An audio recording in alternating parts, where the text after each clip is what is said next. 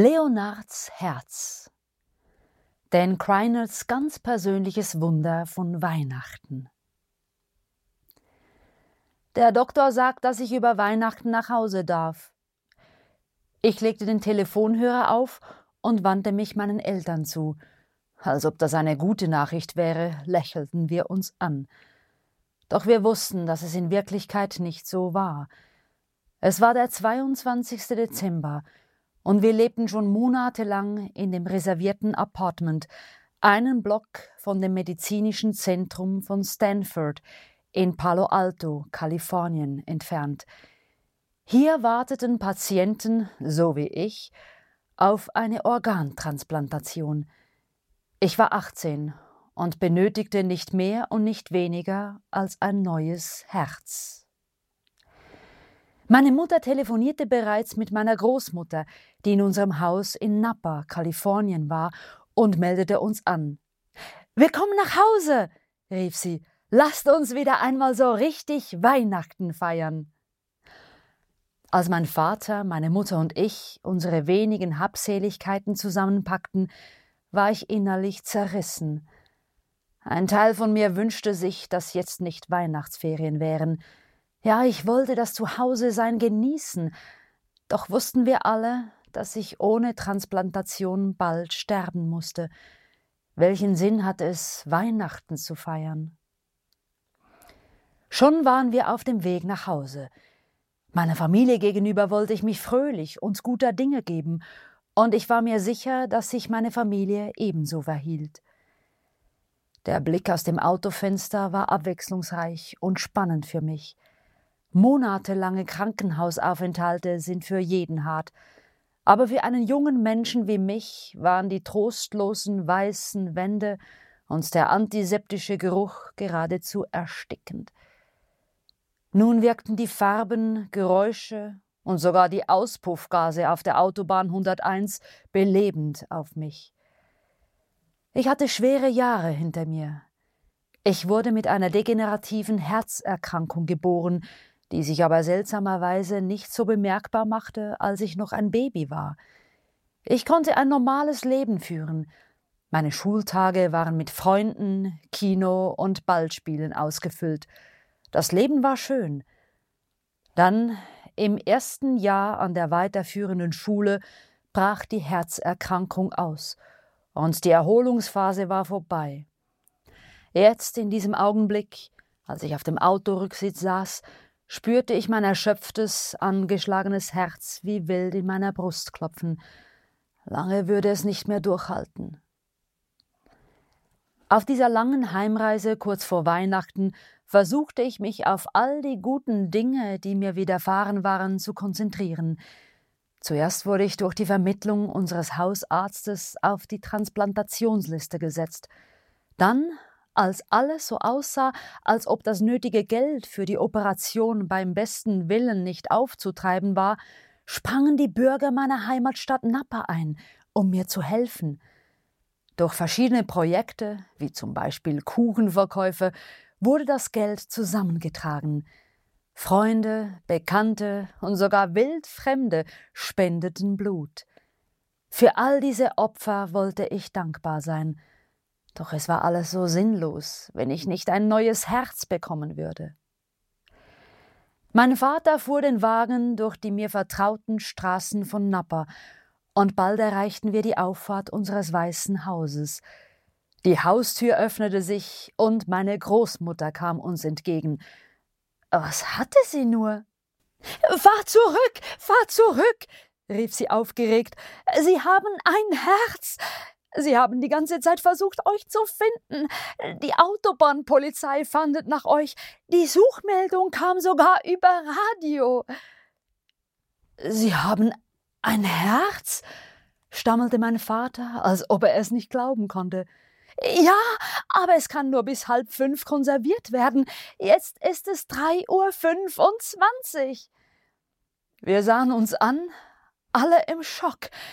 Die Rückfahrt nach Palo Alto würde anderthalb Stunden dauern, aber Großmutter hatte schon weiter geplant. Wir haben ein Privatflugzeug gechartert, sagte sie.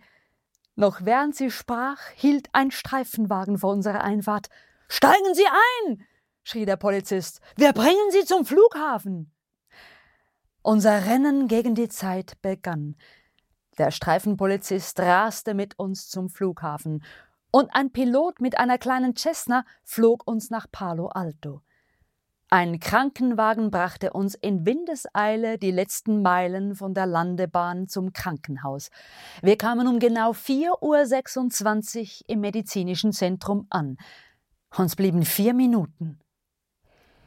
Im Vorbereitungsraum gaben mir die Ärzte Medikamente, die die mögliche Abstoßreaktion meines Körpers verhindern sollten.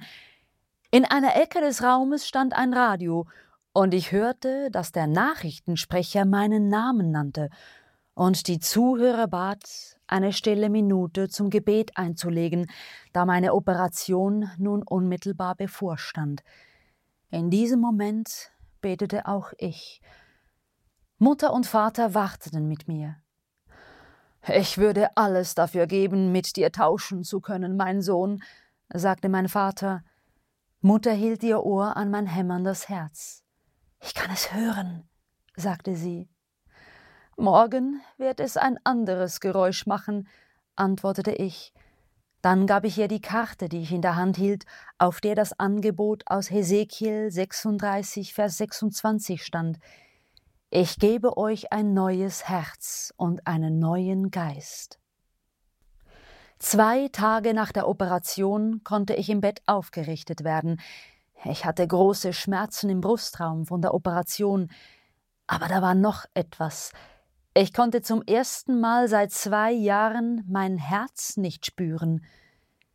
Meine Familie stand draußen vor dem Fenster meines Zimmers.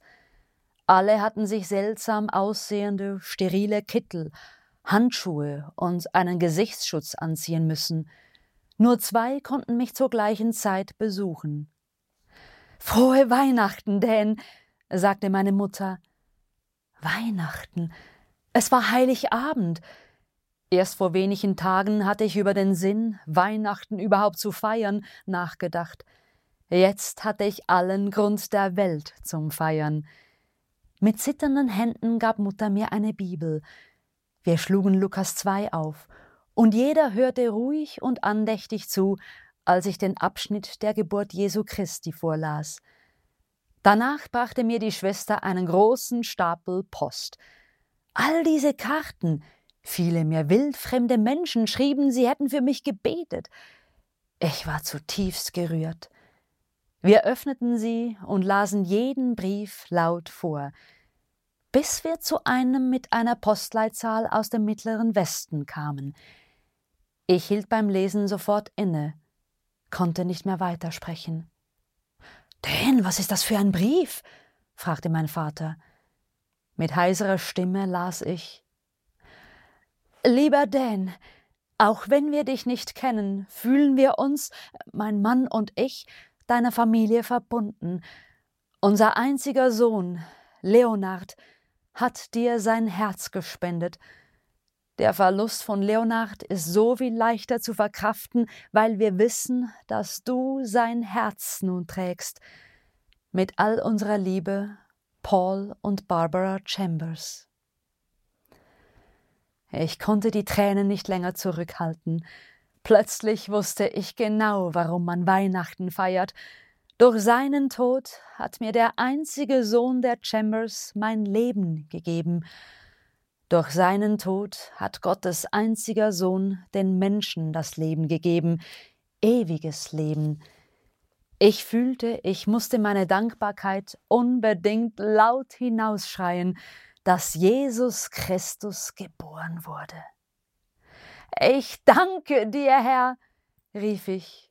Gott segne dich, sagte ich, als ich an den jungen Mann, der die Organspenderkarte unterzeichnet hatte, dachte.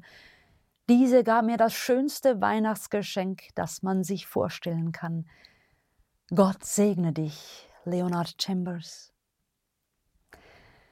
Ja, Jesus Christus ist an Weihnachten zur Welt gekommen, um am Karfreitag sein Leben für dich zu geben, um am Ostersonntag wieder zu auferstehen, damit du ewiges Leben haben kannst. In diesem Sinne wünsche ich dir eine besinnliche Weihnachtszeit.